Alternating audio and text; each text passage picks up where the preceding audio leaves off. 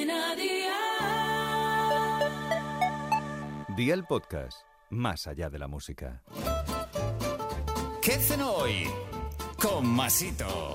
Hola familia, hoy tenemos una cena muy diferente seguramente a lo que estáis o incluso estamos acostumbrados. Hoy vamos a cenar mini pizzas de tomate natural. Efectivamente, has oído bien. Mini pizzas de tomate natural. Si te mata la curiosidad, ya sabes. Ve a por la libreta y toma nota de los ingredientes que te doy la receta. Tomate natural, queso, sal, orégano y aceite de oliva virgen extra. ¿Empezamos con la preparación? Pues venga, ¡al lío!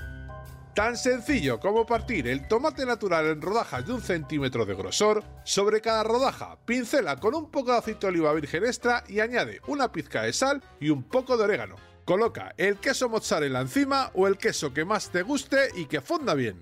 Llévalo al horno a 180 grados con calor arriba y abajo y la bandeja en el medio hasta que funda el queso. Sácalo, espolvorea un pelín más de orégano por encima y amigo mío, ya tienes la cena lista. Consejito del día, si antes de poner el queso añades un poco de atún, estas mini pizzas de tomate quedarán muy tops. Los deberes para mañana te los dejo por aquí.